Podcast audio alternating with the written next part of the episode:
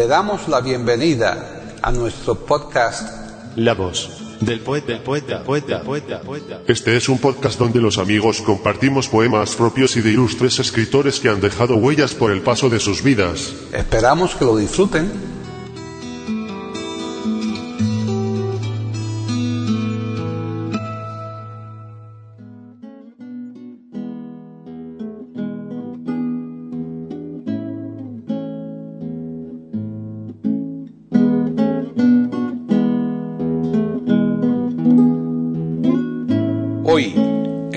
Del poeta de eiberoamérica.com, Paquita Sánchez Calvarro presenta a Nuria Espert declamando poemas de varios autores.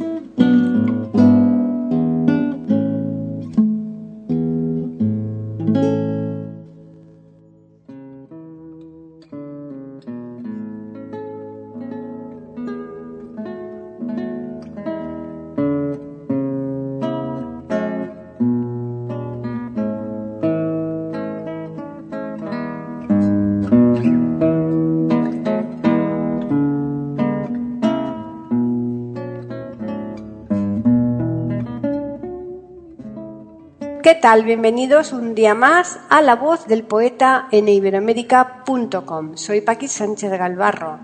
Con el programa de hoy terminamos por ahora con la participación de Nuria Espert en La Voz del Poeta. Recordaremos simplemente que Nuria Espert ha venido participando en nuestro programa con poemas de aquella maravillosa colección de la que tantas veces hemos hablado, en la que se reunieron de una parte lo mejor de la poesía de habla hispana de todos los tiempos y de otra lo mejor de la escena española, entre los que estaba sin duda Nuria Espert. Por lo que respecta al programa de hoy, vamos a escuchar tres poemas más de dicha colección, ordenados cronológicamente según la fecha de nacimiento de sus autores. Dichos poemas son de Alberto Lista, 1. A la amistad. De Gabriela Mistral, 2. Como escuchase un llanto. De Francisco Luis Bernárdez, 3. Oración por el alma de un niño montañés. Bien, una vez más les vamos a recordar antes de despedirnos que les esperamos aquí en iberoamérica.com el viernes próximo y nosotros les tendremos preparado un nuevo podcast de la voz del poeta.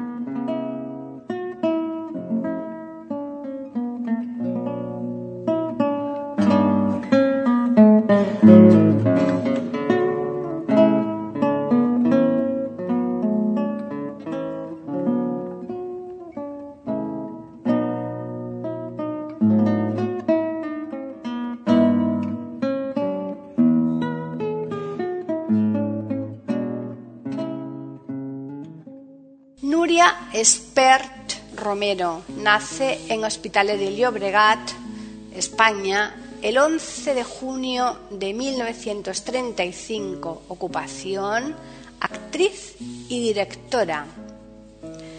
Ha trabajado en teatro, cine, ópera, tanto como actriz como asumiendo la dirección.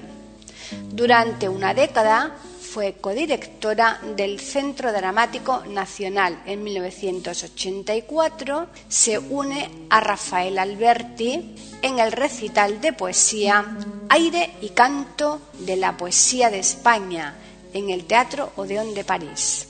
En 2002 montó un espectáculo, una hora de poesía y canciones, que combinaba música y recital.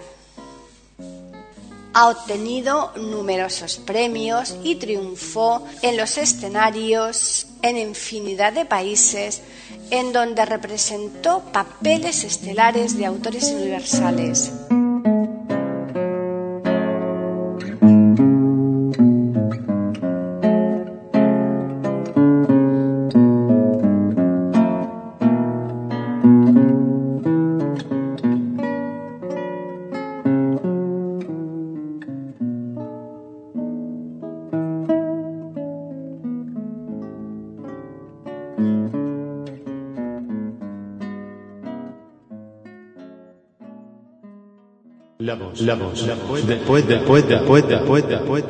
Aquí en iberoamérica.com y radiogeneral.com.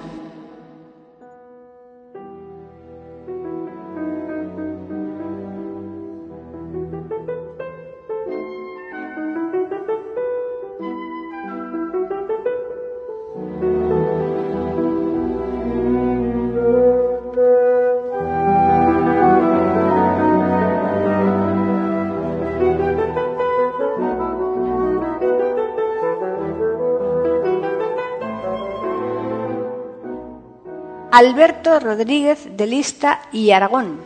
Nace el 15 de octubre de 1775 en Sevilla y fallece el 5 de octubre de 1845 igualmente en Sevilla. Nacionalidad española. Ocupación matemático, poeta, periodista y crítico literario. Género poesía. Miembro de la Real Academia Española y de la Real Academia de la Historia. Fue un niño superdotado, hábil en matemáticas y humanidades. Estudió teología, filosofía, además de matemáticas, materia en la que a los 13 años fue sustituto en la cátedra que sostenía la Sociedad Económica de Sevilla.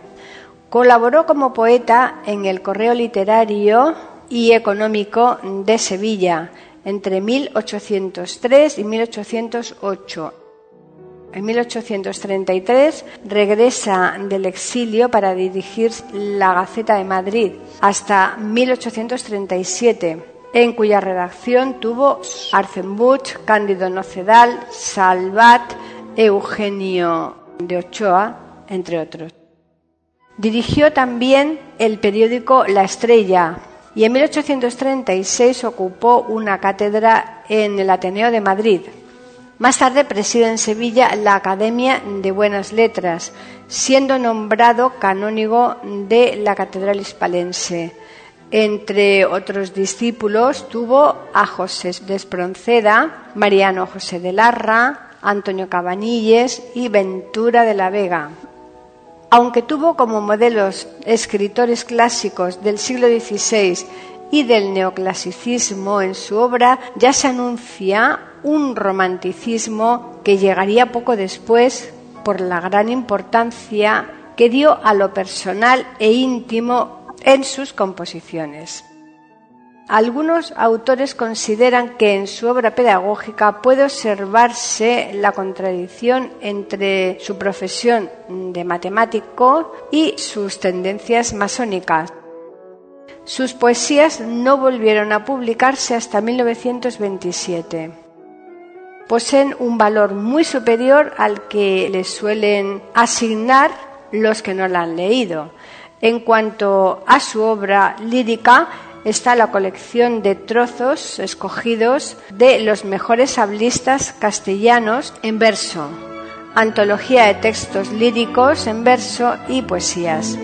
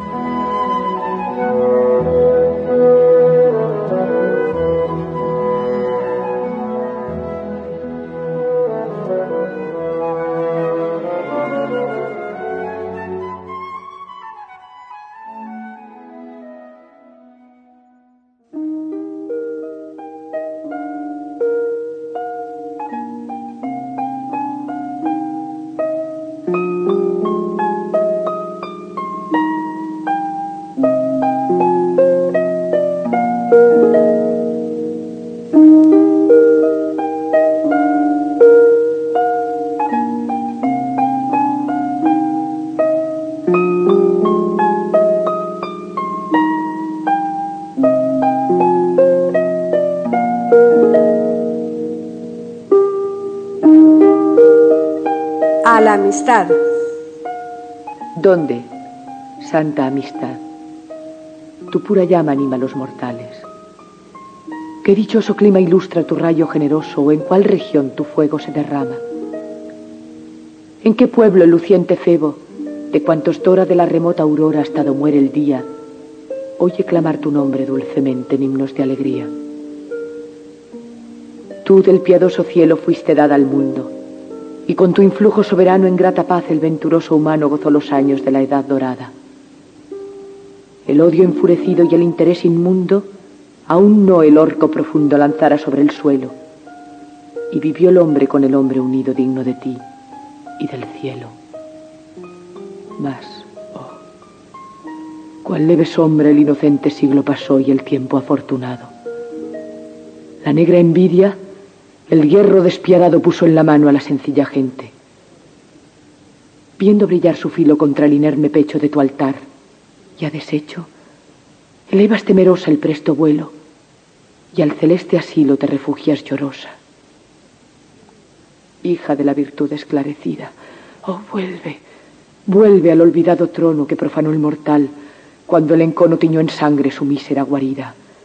Vuelve, y la infanda guerra doma, y la triste ira. Tu suavidad inspira en tiernos corazones, y adore ya feliz la inmensa tierra tus cándidos pendones.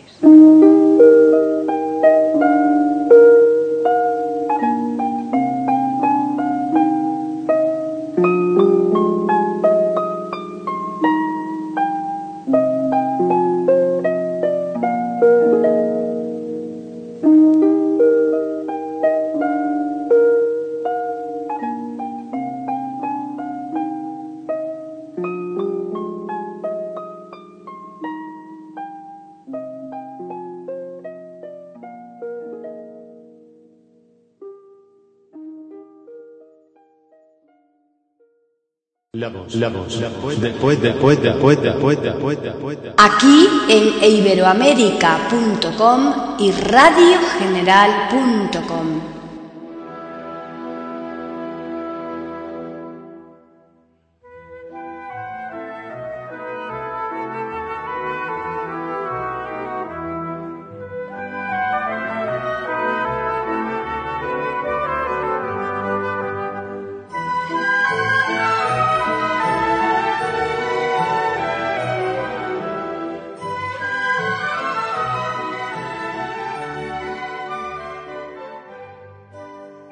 Lucila María del Perpetuo Socorro Godoy Alcayaga. Nace el 7 de abril de 1889 en Vicuña, provincia de Elqui, región de Coquimbo, Chile. Fallece el 10 de enero de 1957 en Nueva York, Estados Unidos. Nacionalidad chilena. Ocupación poeta, diplomática y pedagoga, siglo XX. Género, poesía, movimientos, postmodernismo, vanguardia. Seudónimo, Gabriela Mistral. Fue una de las principales figuras de la literatura chilena y latinoamericana. Fue la primera iberoamericana premiada con el Nobel de Literatura en 1945 Cuenta Gabriela que revolviendo unos papeles de su padre encontró unos versos muy bonitos que desataron en ella la pasión poética. El 12 de diciembre de 1914 obtuvo el primer premio de los Juegos Florales por su soneto de la muerte. Desde entonces comenzó a utilizar el seudónimo en homenaje a dos de sus poetas favoritos, Gabriele D'Annunzio y el francés Frédéric Mistral. En 1917 publica una de las antologías poéticas de Chile, Selva Lírica, donde aparece Lucila Godoy ya como una de las grandes poetas chilenas. Durante su estancia en la Araucanía, conoce a Pablo Neruda. Desolación, su primera obra maestra, apareció publicada en Nueva York en 1922. La mayoría de los poemas que forman parte de este libro los había escrito diez años atrás. En 1924 publica en Madrid Ternura, libro en el que practicó una novedosa poesía escolar, renovando los géneros tradicionales de la poesía infantil por canciones de cuna, arrullos, rondas, etc., desde una austera y muy depurada poética. Su poesía fue traducida a varios idiomas e influyó en autores iberoamericanos como Neruda, Octavio Paz, etc. En 1954, Gabriela Mistral fue recibida con honores tras la invitación realizada por el gobierno de Chile. Es en ese momento cuando le otorgan el título de doctor honoris causa por la Universidad de Chile.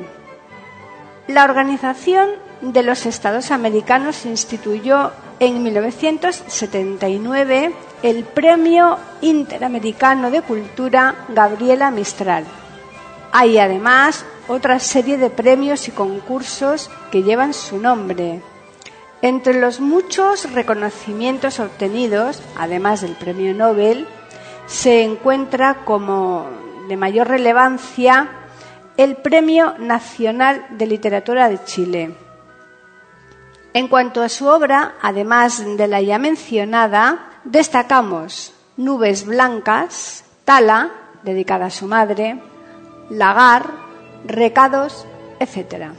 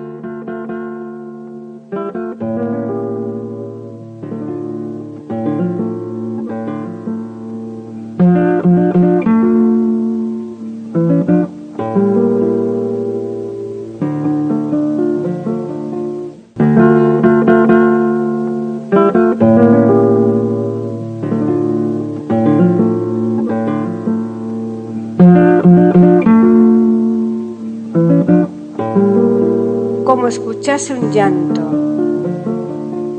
Como escuchase un llanto, me paré en el repecho y me acerqué a la puerta del rancho del camino. Un niño de ojos dulces me miró desde el lecho y una ternura inmensa me embriagó como un vino. La madre se tardó, curvada en el barbecho, y el niño al despertar buscó el pezón de rosa y rompió en llanto. Yo lo estreché contra el pecho y una canción de cuna me subió temblorosa. Por la ventana abierta la luna nos miraba. El niño ya dormía y la canción bañaba como otro resplandor mi pecho enriquecido. Y cuando la mujer trémula abrió la puerta, me vio en el rostro tanta aventura cierta que me dejó el infante en los brazos dormido.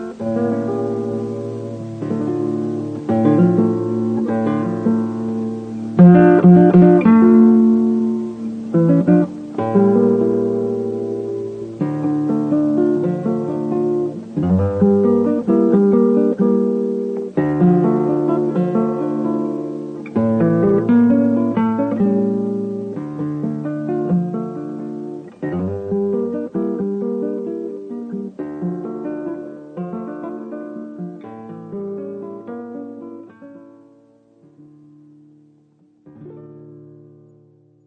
la voz, después, después, después, después.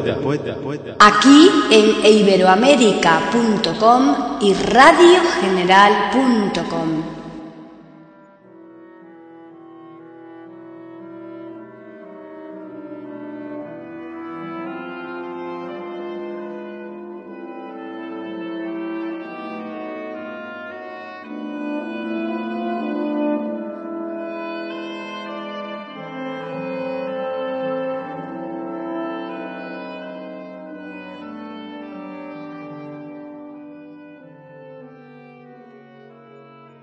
Francisco Luis Bernárdez nace el 5 de octubre de 1900 en Ciudad de Buenos Aires y fallece el 24 de octubre de 1977 igualmente en Buenos Aires. Nacionalidad argentina, ocupación escritor, crítico literario y diplomático. Género, poesía, obras notables, el buque, 1935. La ciudad sin Laura, 1938. Poemas elementales, 1942. Poemas de carne y hueso, 1943. Distinciones. Premio Municipal de Poesía de Buenos Aires por el buque. Premio Nacional de Argentina por sus obras, poemas elementales y poemas de carne y hueso de padres españoles, residió durante varios años en este país y de regreso a Argentina se unió al grupo de Florida, también llamado Grupo Martín Fierro, una agrupación informal de artistas de vanguardia que significó una parte importante en la renovación literaria y estética argentina durante las décadas de los años 20 y 30. Así, Bernárdez apoyó el ultraísmo y, en general, a las corrientes europeas propias de esta época. Participó en la segunda época de la revista Proa en las letras y en las artes, animada por un grupo literario. Más tarde trabajó en el diario La Nación. Desde 1928 escribió para la revista Criterio en la que habían participado o participarían literatos de renombre como Chesterton, Gabriela Mistral, Baldomero Fernández, Jorge Luis Borges, entre otros. Ingresó en el grupo fundador del diario El Mundo. En 1937 fue nombrado secretario público de la Biblioteca Municipal Miguel Cané en el barrio de Boedo e hizo ingresar a Jorge Luis Borges, quien trabajaría como auxiliar catalogador entre 1937 y 1946 esa biblioteca, decana de las bibliotecas públicas de la ciudad de Buenos Aires, ganaría más tarde fama internacional por ser el primer puesto público en el que Borges escribiría.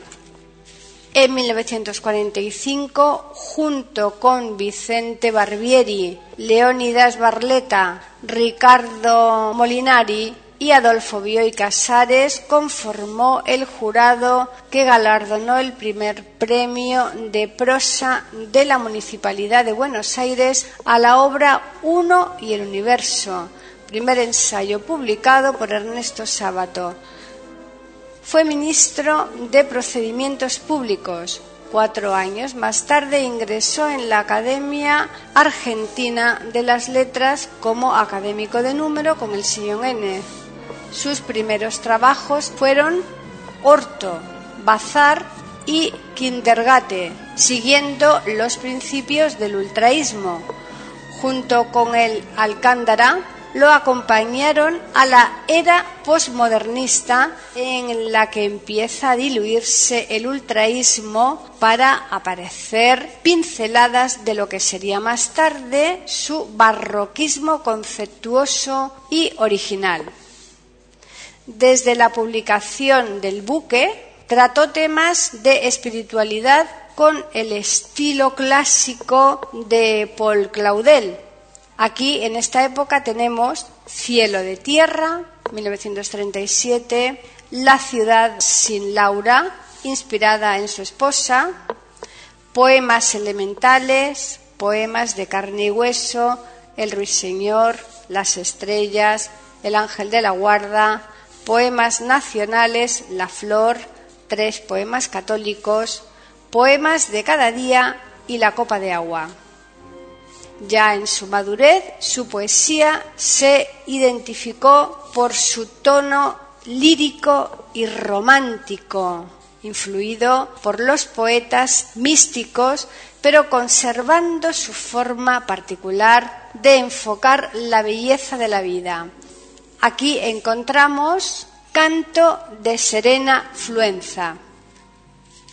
Bernárdez es uno de los muy escasos poetas argentinos que asumió el catolicismo en su creación.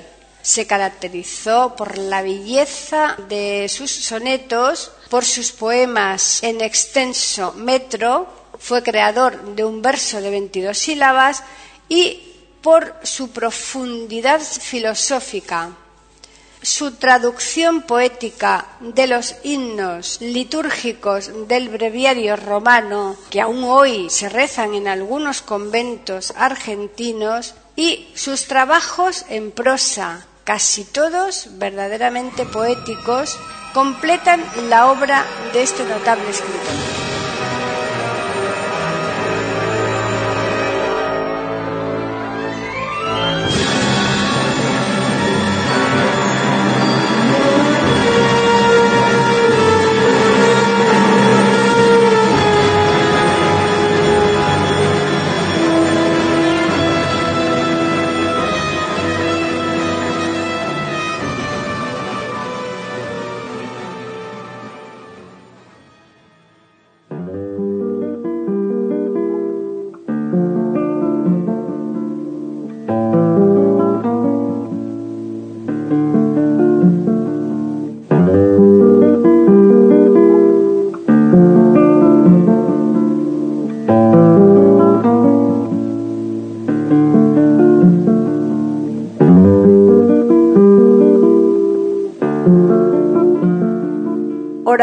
Por el alma de un niño montañés.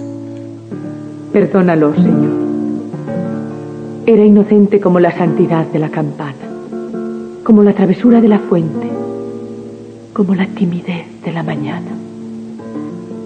Fue pobrecito como su estameña, como un arroyo de su serranía, como su sombra que, de tan pequeña, casi tampoco le pertenecía.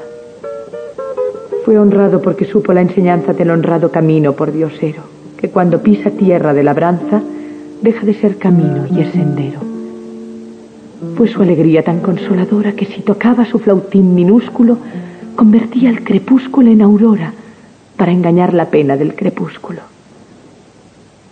De aquella vida el último latido despertó la campana una mañana, como si el corazón de la campana fuera su corazón reflorecido. El silencio del mundo era tremendo, y ni el mismo silencio comprendía si era porque un espíritu nacía o porque el día estaba amaneciendo. Murió con su mirada de reproche, como si presintiera su mirada que debía quedarse con la noche para dejarnos toda la alborada. Murió con la mirada enrojecida, temblando como un pájaro cobarde, como la despedida de la tarde o la tarde de alguna despedida heredero de toda su ternura, el ángelus labriego desde entonces es su rebaño, trémulo de bronces, que nostálgico suben su procura. Se conformó porque adivinaría lo que a los inocentes se promete, un ataúd chiquito de juguete y un crucifijo de juguetería. Como el agua obediente se conforma a la imperfecta realidad del vaso, Así su espíritu llenó la forma del ánfora encendida del ocaso. Esa conformidad es la consigna que hasta la sepultura lo acompaña, pues quien quería toda la montaña, con un puñado suyo se resigna. Perdónalo, Señor. Desde la tierra ya convivía en amistad contigo, porque el cielo cercano es un amigo para los habitantes de la sierra. Señor, concédele tu amor sin tasa. Y si no quieres concederle otros, concédele este cielo de mi casa, para que mire siempre por nosotros.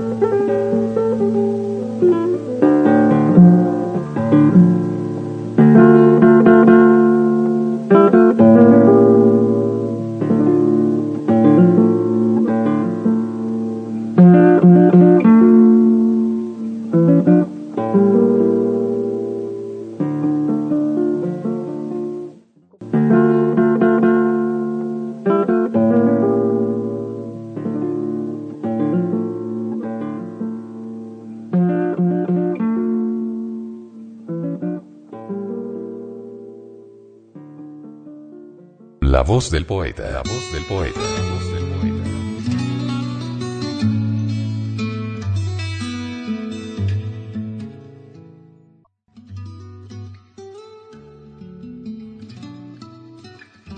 Grabación, edición y musicalización. A cargo de Antonio Verán Elvira. Le damos las gracias por haber aceptado la invitación para escucharnos. Te invitamos a participar con algún poema de tu inspiración O si tienes alguna sugerencia, escríbenos al correo. Pueden escuchar otros de nuestros podcasts en eiberoamerica.com. Ahora apaguemos la luz y dejemos descansar. La voz del poeta. Mientras exista en el mundo una mujer hermosa, habrá poesía.